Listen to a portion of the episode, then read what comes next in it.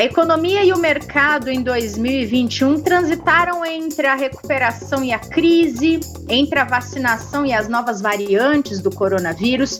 Não foi um ano fácil, assim como não foi 2020. E o que será que vem pela frente no horizonte de 2022? Preparadas? Preparados para esse episódio do Investidor em Foco que está começando? É mais um nessa nossa série especial de expectativa e realidade que estão estamos trazendo para vocês ao longo do mês de janeiro e que hoje tem dois convidados super especiais. Mário Mesquita, economista-chefe do Itaú BBA, primeira vez por aqui. Mário, seja bem-vindo ao nosso podcast. Obrigado, Renata. É um prazer estar aqui com você e com Consta hoje. Prazer é todo meu. Carlos Constantini, que é o responsável pela WMS, a área que cuida da gestão de recursos dos clientes aqui do Itaú. Constantini, é um prazer ter você de volta. Você já esteve por aqui antes. Pois é, um prazer. Muito obrigado pelo convite novamente. Um prazer estar aqui com o Mário também. Bom, gente, temos um caminho aqui, uma conversa boa sobre investimentos, economia e mercado pela frente. Vou começar com o Mário que está estreando, passando aqui para ele é, essa, esse desafio da gente falar um pouco das projeções que tivemos ao longo de 2021 e que mudaram tanto ao longo do ano, né? A gente começou com uma visão muito positiva para a Bolsa, o Ibovespa acabou caindo, principalmente ali no segundo semestre. Existia uma expectativa de alta da taxa Selic, que subiu ainda mais do que essa expectativa. Havia dúvidas de vacinação que superou as expectativas positivamente e uma atenção sobre inflação que precisou, no fim das contas, ser redobrada. Como é que a gente consegue analisar tanto indicador e tanta situação que mudou tanto ao longo desse ano. Foi uma, um desafio gigante para o mercado financeiro todo, né, Mário? É, sim, Renata. Eu acho que é, a grande surpresa, o grande fator de surpresa em 2021 acabou sendo a inflação. Né? A inflação fechou o ano é, em torno de 10%. Não era essa a nossa expectativa, não era essa a expectativa do mercado e tampouco é, do Banco Central e é, isso acabou levando né, o, BC a, a, implementar um processo de ajuste né, da taxa básica de juros, da Selic, é, bastante agressivo. Né, tirou de 2%, botou é, acima de 9%. Né, isso, poucos países do mundo fizeram um movimento tão intenso é, em tão curto espaço de tempo. Né. Isso, claro, acabou impactando as perspectivas para o mercado. Então, né, se a gente pensar na bolsa, ela terminou o ano, o IBOV é, terminou o ano um pouco abaixo de 105 mil pontos, tá? Uhum. É, a uhum. nossa expectativa é, no final de 2020 para 2021 era que o IBOV chegasse a 118 mil pontos, tá? Então tem uma frustração se a gente compara o que a gente esperava em dezembro com o que a gente observou, dezembro de 20, com o que a gente observou é, em 21, teve uma, uma, frustração aí de uns 11%. Tá? Só que no começo, na primeira metade do ano passado, a gente até chegou a ficar mais otimista, porque a gente estava vendo a economia brasileira numa trajetória de recuperação é, que na época parecia que seria até mais intensa do que foi. Tá? Então, é, não só a inflação surpreendeu para cima, como se a gente tem uma perspectiva não do final de 2020, mas de meados de 2021, o mercado já chegou a estar mais otimista com o PIB. Né? Chegou a esperar um PIB 5, 5,5%, 6% de expansão, e provavelmente a gente terminou ano passado com algo mais entre 4% e, e 4,5%. Tá? Então, houve uma frustração no segundo semestre com a atividade econômica, houve uma surpresa inflacionária que levou o Banco Central a uma política monetária, né, um aperto monetário agressivo, isso acabou levando à decepção, é, o retorno decepcionante é, da Bolsa em linhas gerais, não obstante, claro, alguns papéis tiveram uma performance mais, mais forte. Mas eu diria que foi basicamente a surpresa inflacionária. Essa foi, uhum. é, de certa forma, a vilã de 2021. É, tem um desafio gigante em relação à inflação pela frente para 2022, né? Sim. É, por outro lado, é importante registrar que boa parte do, do, do esforço está sendo feito agora. Né? O Banco Central, como uhum. eu falei, já subiu a taxa básica né, é, pra, de 2 para 9,25, vai subir mais. É, a gente espera que ele termine é, esse ciclo de aperto monetário próximo a 11 e próximo a 12%, 11,75 para ser para ser específico, tá? É, mas a gente só vê mais duas altas da taxa de juros. Então, é, o, o, o grosso do, do, esforço já foi feito. Tá? É fato, contudo, que a política monetária ela, ela atua é, na, na economia com uma defasagem. Tá? Então, é, o Banco Central vai parar de subir a taxa de juros provavelmente em março desse, desse ano, mas os efeitos da alta de juros vão continuar é, a ser transmitidos pela economia notadamente por uma redução do dinamismo do crédito. Tá? Então, é por isso, inclusive, que a gente espera que o Brasil tenha uma ligeira contração do PIB em 2022, uma queda de 0,5%. Uhum. Agora, consta, se a gente olhar agora sob a ótica de investimentos para esse cenário todo que o Mário nos explicou de 2021, mesmo com as mudanças que a gente acabou presenciando, das projeções ao longo do ano, você entende que a conversa de diversificação, de tomar risco calculado, aproveitar oportunidades até em momentos não tão favoráveis, ela acabou fazendo sentido para investidores e investidoras que tentaram gerir seu dinheiro ao longo de 2021? Sem dúvida, Renata. Aqui eu acho até que, vale, vale dizer, fez mais sentido ainda. Onde existe incerteza, onde existe dúvida, onde, onde tem espaço para surpresas, é, o, o melhor que se pode fazer na construção de um portfólio é diversificar. É, eu sei que várias vezes aqui mesmo nesse é, programa a gente, a gente escuta e, e é, é, e repete que a diversificação é o mais próximo que se pode chegar do almoço grátis no mercado, é, uma frase atribuída ao próprio Markowitz, né, o, o, Harry Markowitz, que foi é, prêmio Nobel de Economia, mas enfim, por que isso? Porque você consegue construir é, diferentes portfólios para níveis de, de, risco e retorno, e, e você, para um dado é, retorno, você pode correr diferentes níveis de risco. É, então, assim, tem diferentes maneiras de se chegar a um determinado retorno. É óbvio é que você quer obter esse retorno correndo o menor risco possível, certo? E, e, e falando antes das coisas acontecerem, é, tem, tem que se lidar com a incerteza, tem que se lidar com o espaço para surpresas, é, que o Mário deu aqui como exemplo, sempre vai ter, e, e, o Mário deu como exemplo aqui do ano, a surpresa da inflação, a surpresa de estarmos com uma Selic a 9,25, quem poderia ter imaginado lá atrás e tal. É, então, ter diversificado foi fundamental e, e, continua e será fundamental sempre que houver incerteza. É, funciona sempre é, se, você assume que você não tem a bola de cristal. É óbvio que se você souber exatamente o que vai acontecer com cada ativo ou com cada preço, é, é, você não precisa diversificar. Você vai lá e escolhe só aqueles que vão ter a melhor performance. Mas isso assume, novamente, que você saiba ex ante toda a performance de cada classe de ativo, que a gente sabe que não é o caso. Então, é, se no início do ano é, passado alguém tivesse chegado aqui e falado: olha, vai ter a surpresa da inflação, vai ter a surpresa de é, Selic. É, talvez ainda assim não fosse possível acertar. Alguém teria que chegar aqui para a gente e falar: olha, Bitcoin vai subir 80%, o dólar vai subir 10%, a, a bolsa vai cair 10%, enfim, fundos imobiliários vão cair perto de 7 e assim por diante. E aí você poderia construir um, um, um portfólio sem uh, diversificação, porque não basta você saber o que vai acontecer, você precisa saber o que, que vai acontecer, mas e também saber o que, que, o que, que será impact, o, o impacto daquilo nos preços dos, dos ativos, certo?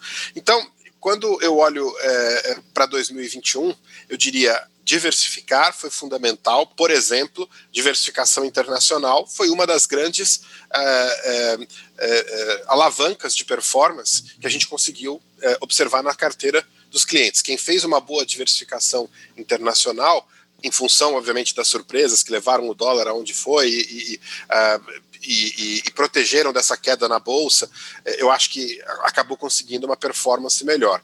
É, como a gente não sabe, por definição, qual será a surpresa para frente, é, diversificação continua sendo o mais próximo do, do almoço grátis é, aqui no mercado. Então, valeu no passado e vai continuar valendo é, para ano que para esse ano que entrou. Vou aproveitar que você tocou nesse ponto da diversificação internacional, vou emendar uma outra pergunta para você, que 2021 a gente observou uma, apesar de todos os desafios que foram oferecidos pelo ano, pelo cenário, pela pandemia, por tudo que veio na carona, a gente observou inovação e também um crescimento na indústria de investimentos brasileira. A diversificação internacional teve também muita, muito benefício desse crescimento, se passou a ofertar mais produtos com essa possibilidade de diversificação internacional. E aí, nessa linha, que expectativas você tem para o mercado em 2022? É mais crescimento? É perseguir mais as tendências, que é algo que já começou em 2021? Ótimo, ótima pergunta. Eu, eu acho que a gente vai ter algumas tendências que, que é possível já é, antecipar aqui para o mercado, para a indústria de, de, fundos. Mas só é, recapitulando, no final do, das contas, 2021 foi um ano de inovação, como você falou, mas foi um ano forte para a indústria de investimentos, sabe? Teve é, captação Sim. líquida recorde. Uh, ali na, na, nos fundos da Ambima, a gente vê na, no consolidado da indústria. Uh, renda fixa acabou sendo um grande destaque, captou uh, mais de 200 bi. mesmo multimercado e hedge funds e tal, acabaram mais devagar do que o ano anterior, só que ainda assim com captações líquidas importantes. E fundos de renda variável, de bolsa, foram aqueles que ficaram meio que no zero a zero. Foi talvez a maior surpresa negativa. É, também foi um, um, período de recorde de CPFs na bolsa. A gente passou, se não me engano, no meio de novembro, a marca dos 4 milhões de CPFs, que Sim, era uma marca é importante.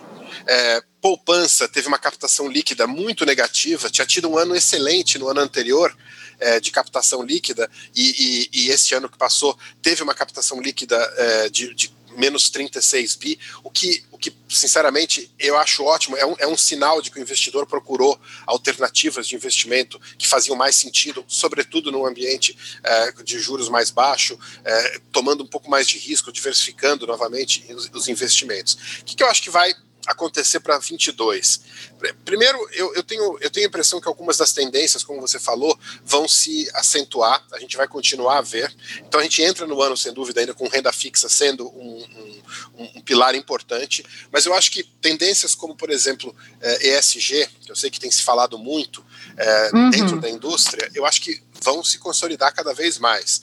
É, eu, eu imagino que tendências como democratização, ou mais transparência nos produtos, que a gente tem visto, felizmente, é, um amadurecimento da indústria de, de, de fundos, e é, eu acho que vai continuar acontecendo, é, você cada vez mais tendo é, é, acesso a produtos é, a partir de um real de investimento, você cada vez mais tendo produtos que tem tudo às claras, o investidor entende exatamente onde ele está pagando, o que, que ele está pagando não, não, fica aquela sensação de que ó, não, não, entendi como é que eu estou remunerando os diferentes provedores de serviço aqui nesse, nessa aplicação. É, a impressão que eu tenho é que eu não estou pagando nada, e aí, obviamente, é, quando você não percebe é, é, é o que é o produto, provavelmente você está sendo o produto e está pagando ali uma série de taxas escondidas é, ou está sendo usado para distribuir outros produtos na, na, na base da, da, da, plataforma e tal. Eu acho que a transparência vai continuar, é uma tendência que começou, acho que tem que continuar. É, acho que a gente tem algumas dúvidas importantes. Pessoalmente, eu acho que renda variável, fundos de bolsa, vão voltar à, cena em algum momento. Do, do, ano, porque é verdade que tem toda essa incerteza, é, tem o risco da, da, puxada de juros lá fora, tem a, a, a economia em, em uh, atividade muito reduzida, tem a, a, o período eleitoral que sempre traz mais volatilidade, mas também é verdade que a gente está lá 40% abaixo da média histórica, então acho que vai ter oportunidades aqui de se investir, principalmente para o médio e longo prazo. É, acho que alternativos, por exemplo, Fiagro, é, na, minha, na minha opinião, vai ser uma indústria que vai continuar crescendo muito esse ano e que tem todo o potencial de ser maior ainda do que, do que FI, do que fundo imobiliário. Porque quando eu olho para o PIB do país, é muito mais representativo do que a Sim. construção e tal. E, e, acho que isso vai acabar. 27% mais ou menos, né? Exatamente. É, é assim, é, se, se, a gente usar como uma proxy, tem condições de que essa indústria se consolide e se torne maior. E acho que e, e internacional também é irreversível, tá? Assim, a, a, a, diversificação, a oferta de produtos internacionais que a gente viu acontecendo vai continuar. É, eu acho que é, é, muito, muito disso já a, foi, a, gente avançou, mas o mercado internacional é gigantesco. A, a, diversidade de produtos e a oferta que vai estar disponível, acho que tende só a continuar aumentando. E por último, é, eu acho que quando a gente fala da indústria, é, não dá para ignorar é, uma questão importante que está em curso, que é a discussão de uma nova regra para fundos acontecendo lá na CVM. A gente tem trabalhado também ali na Ambima bastante, é, com grupos de trabalho, é, fazendo contribuições para consulta e tal. A, a, CVM espera divulgar essas novas regras é, no, no, primeiro semestre. E o que, que, eu acho que acontece aqui? É, a indústria vai, dar um passo muito importante um avanço muito importante, porque essas regras vão eliminar é, ou corrigir é, questões históricas que ou ficaram desatualizadas na legislação aqui ou não acompanharam de fato novidades do mercado e isso aqui inclui, por exemplo, as responsabilidades entre os prestadores de serviço, o que é a responsabilidade do gestor de fundos, o que é a responsabilidade do administrador, a separação de cotas em classes, permitindo que uma classe tenha situações, condições diferentes de outra. É, flexibilizar mais, permitir investimento mais em internacional, é, e, e, e, no limite, isso aqui vai abrir uma, um novo capítulo da indústria de fundos no Brasil, vai permitir a alavancagem dos fundos, vai permitir serviços de prime broker, coisas que no Brasil acho que ainda são incipientes e, e tendem a, a gente tende a acompanhar o que aconteceu na indústria lá fora. Então é um, deve ser um ano interessante para a indústria de fundos novamente. Perfeito. Agora, Mário, a gente viu ao longo de 2021 se repetir situações de lockdown que impactam diretamente a economia, e agora com a variante Omicron, não necessariamente um lockdown, mas devido à disseminação rápida dessa variante, muita gente é, afastada dos trabalhos, o que impacta de outra maneira também a economia, os serviços, os estabelecimentos comerciais. Você acredita que a economia esteja preparada para novas variantes que podem vir depois das experiências que, se, que tivemos com as outras? É, e também pensando um pouco no que o Banco Central já fez desde que a pandemia começou? Tá, ótima pergunta, Renata. Olha, é, a economia como um todo, ela está mais preparada para lidar é, com a, a, pandemia, as, pessoas, as empresas né, aprenderam a funcionar é, em regime de, de home office. Né? Nós três estamos gravando, né, nós quatro, né, com, com o Pedro aqui da equipe, nós estamos uhum. gravando esse, esse, esse podcast e estamos cada um num lugar diferente. Né? Então, a gente Sim. consegue trabalhar, mas é, é, existem setores, é, em especial serviços que envolvem aglomeração de pessoas, é, que dependem da normalização da mobilidade, né, que, por sua vez, é sensível ainda à dinâmica da pandemia. Então, é, em referência a, a Omicron, sim, ela é um risco de baixa é, para nossa projeção. A gente tem, como eu mencionei, menos meio. É, dependendo da intensidade né, dessa, dessa nova variante, do efeito que ela vai ter ou pode ter sobre a mobilidade, aí a gente pode ter que rever essa projeção para baixo, tá? Enfim, contas preliminares ainda apontam um, um impacto talvez de 0,1, 0,2, mas ainda muito preliminar e não é o nosso cenário básico, tá? Mas é um risco de baixa, sim, é, meio que inevitável, porque tem setores que mesmo que a economia como um todo tenha aprendido a, a, né, a funcionar por home office, turismo você não faz em home office, frequentar restaurante, academia de ginástica, etc., você também não consegue fazer. Né? Uhum. É, em relação à, à, atividade, um outro fator importante que a gente está observando é o início de, de ano muito chuvoso, virada do ano, início desse ano também, é, com efeito humano é, terrível em alguns lugares do país, e também com efeito econômico. A gente tem visto na última semana, por exemplo, o setor de mineração afetado né, pela, pelas chuvas lá em Minas Gerais. Isso pode dar um viés de baixa também para a atividade. Então, é, no final do ano passado, é, a maioria das perguntas que eu recebia a respeito da nossa projeção de PIB era é, se menos meio não era pessimista, tá? Agora eu já estou tendo perguntas se menos meio é, não pode estar tá, é, do lado otimista, tá? Então é um ano que começa desafiador por esse lado, tá, Renato? Uhum, com certeza. E falando em desafio, Mário, quais você vê como os principais para 2022? Bom, acho que o, o, um desafio que ainda não foi plenamente resolvido é a gente, e acho que não é só o Brasil, né, o mundo superar a pandemia. É, a tendência é que é, Covid passe a ser uma doença endêmica, ou seja, uma doença é, com a qual a humanidade convive sem alterar os hábitos é, de forma intensa, né? e tem várias né, nessa lista. Né? E é, isso, enfim, a gente passe, né, é, fecha, vira essa página da pandemia e caminhe para uma normalização. Aqui no Brasil, a gente tem um desafio adicional, que é, é conseguir é, realmente desinflacionar a economia de forma a abrir espaço é, no ano que vem, ou talvez no final desse ano, para uma nova flexibilização da política monetária. Né? Então, é, a gente espera que a Selic termine 2023 em 8%, termine uhum. 2022 em 11,75%, mas isso é contando com uma trajetória de desinflação. Tá? Olhando de hoje, né, eu falei 10% de inflação, como é que a inflação vai cair? Vale observar que esse 10% de inflação, entre outras coisas, é, em 2021, ele embutiu 47,5% de aumento de gasolina. Tá? Então, é, para a inflação cair em 2022, não precisa que o preço da gasolina caia, basta que ele não suba tanto quanto subiu é, no ano passado. Isso já deve gerar um alívio inflacionário. A gente, por sinal, espera que a inflação é, termine 2022 em 5%, ante 10% em 2021. Esse é o, é o grande desafio macro de curto prazo para o Brasil, porque a partir daí que você pode vislumbrar flexibilização da política monetária e aí atividade econômica é, talvez mais forte em 2023. Boa. Vou, vou lançar uma para vocês dois agora.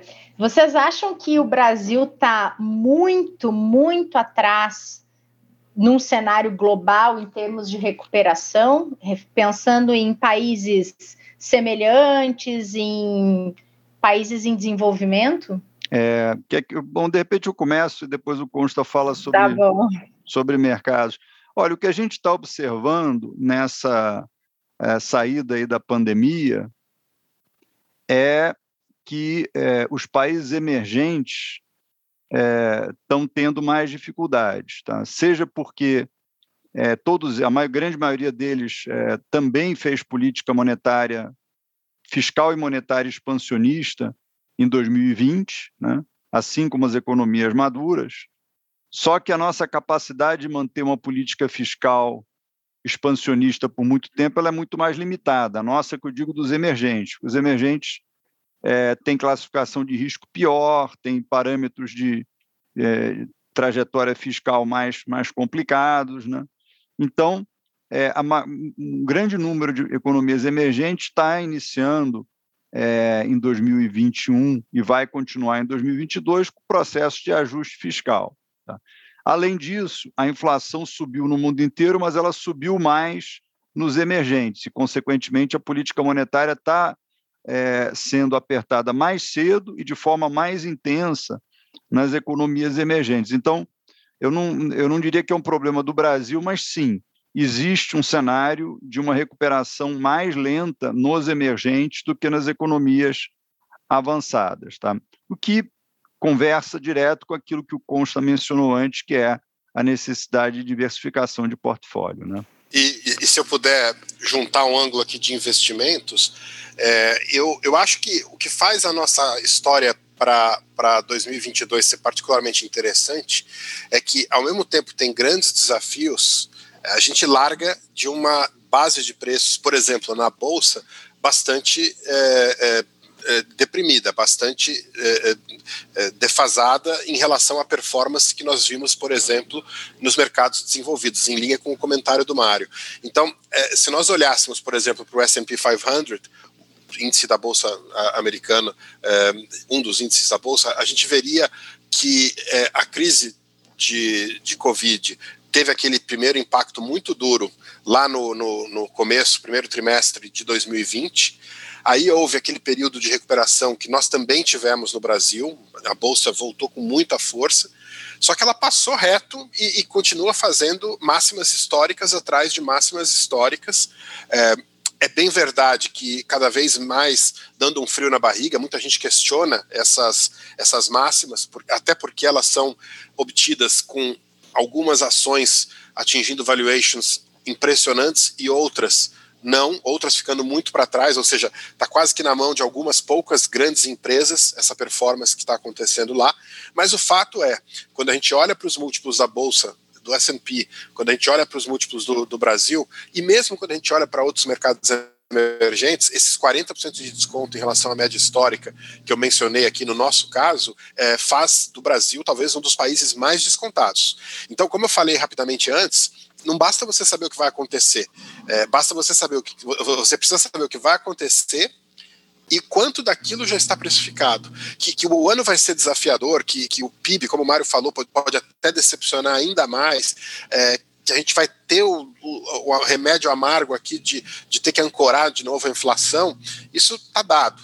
É, a questão é quanto disso já não está refletido nos preços e quanto tempo vai demorar para que alguém te, comece a, a, ter uma ideia de que, opa, Brasil está ficando para trás demais, eu vou começar a fazer uma posição em Brasil, ou então vou, vou sair da renda fixa e vou comprar renda variável no Brasil e, e tudo mais. Mas eu, eu acredito que a gente está para trás, os nossos preços estão refletindo essa realidade e, e, isso tudo faz a história particularmente interessante.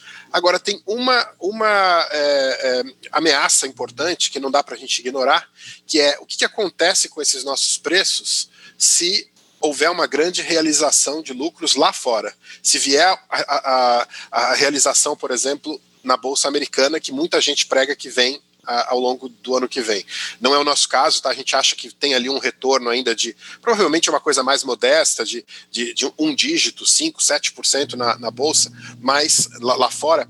Mas se viesse um, uma realização mais pesada, esse talvez seja um dos grandes riscos aqui. Um movimento de risk-off, é, é, eu não acredito em teses de, de, de, coupling ou de, ou de descasamento aqui de, de performance, a gente é, performando muito bem se o mercado é, americano estiver realizando. Mas, é, respondendo uhum. sua pergunta, largamos de um, uma base muito atraente, porém com um cenário extremamente desafiador. É isso que faz a, a história particularmente difícil de, de acertar o timing e, e, e, portanto, ter que se fazer um, um posicionamento é, é, dinâmico, talvez não começando ainda o ano com a aposta em bolsa, mas como eu falei, ao longo do primeiro semestre eu acho que vai fazer sentido começar a olhar de novo para a bolsa brasileira. Boa. Agora, para a gente fechar, vou copiar aqui uma pergunta que foi feita outro dia para o Cláudio Sanches aqui num evento interno que a gente teve de comunicação de investimentos.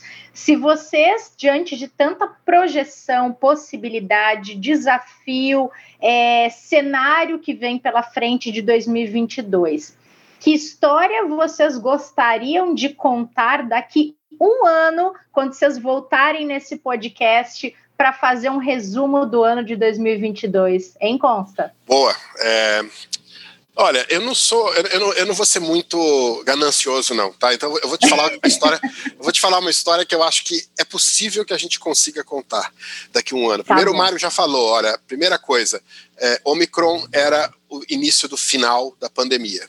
Ela, ela levou a nossa pandemia para uma endemia e, e, e, superamos. Segundo, tivemos um processo eleitoral é, super é, é pacífico, respeitando a democracia. A gente sabe que vai ser um processo que larga bastante polarizado, mas que uhum. não houve nenhum momento dúvidas quanto a, ao processo, democracia e tal. Terceiro, é, daqui a um ano estaremos falando de uma economia recuperando. Eu, ainda que não seja aquela, aquele crescimento é, que nós vimos, por exemplo, em 2021, mas pelo menos voltando, uma retomando ali uma trajetória é, de crescimento. E, e, se eu puder emendar aqui, é, dois, duas coisas, na verdade. Primeiro, é, que, que a, os ajustes nos Estados Unidos, onde o Fed já telegrafou que vai ter que subir juros e tal, aconteçam sem trauma, né? Como eu falei, esse é, uma, é um medo que todo investidor de qualquer mercado uhum. tem.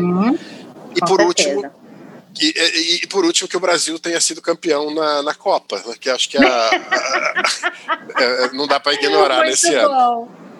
Muito bom, gostei dos seus pontos. E você, Mário, que história você gostaria de contar daqui um ano aqui no Investidor em Foco sobre 2022? Isso, acho que a gente assim, que a gente esteja cansado é, né, de comemorar o, o, nosso campeonato mundial.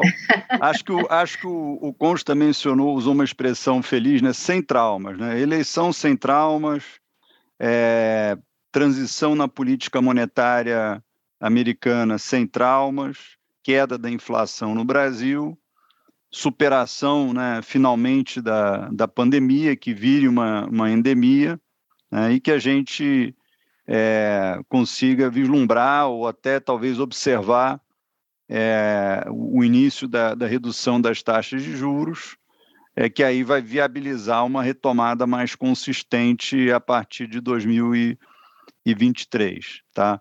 Vale notar que é, na virada de 22 para 23 a gente vai ter eleição, etc. Enfim, mas é, a gente não vai ter o que a gente costumava ter em momentos passados, que é a mudança no Banco Central, porque o Banco Central agora tem autonomia na lei, então é, o comando né, do Banco Central não vai mudar. Isso é um elemento de continuidade e vai ser primeiro processo eleitoral que a gente tem, primeira transição de governo né, é, que a gente tem, é, que a gente pode ter, né, é, sem, é, sem é, mudança necessariamente no Banco Central. Acho que isso vai ser interessante, vai ser um evento, um, um elemento a, que deve contribuir para né, um, uma virada de 22 para 23 sem traumas. Perfeito. E já que o Brasil vai ser campeão do mundo, quem vai ser o campeão brasileiro em 2022, hein? Fluminense, óbvio.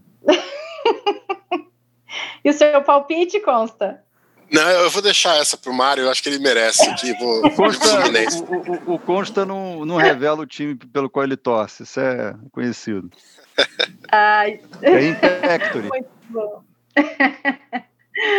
Muito bom, gente. Muito obrigada pela participação de vocês aqui, por essa conversa tão rica, que acho que vai ser tão útil para todo mundo que acompanha nosso conteúdo de investimentos aqui no Investidor em Foco. Está começando o ano planejando o que fazer com o seu dinheiro, seu horizonte de investimento, a sua diversificação. Então, Mário Consta, muito obrigada. Foi um prazer. Obrigado, Renata. Prazer, Renata. Consta. Obrigado, Pedro, Mário. Obrigado Renata. a todos. Obrigado. Até logo. Feliz ano para todos. Tudo de bom. Para vocês também. E obrigada a todo mundo que acompanhou mais esse episódio especial de expectativa e realidade que a gente está trazendo aqui no Investidor em Foco. Não esqueçam, toda terça e quinta de janeiro a gente tem um assunto novo para conversar com vocês e pensar nesse ano que está começando. Combinado? Esperamos vocês no próximo. Até lá. Todos os dias, aqui no Investidor em Foco, uma conversa descontraída sobre investimentos, mercado e planejamento financeiro. Aqui você fica por dentro das principais discussões e movimentações que podem impactar seus investimentos. Ah, e nosso encontro é sempre na hora do almoço.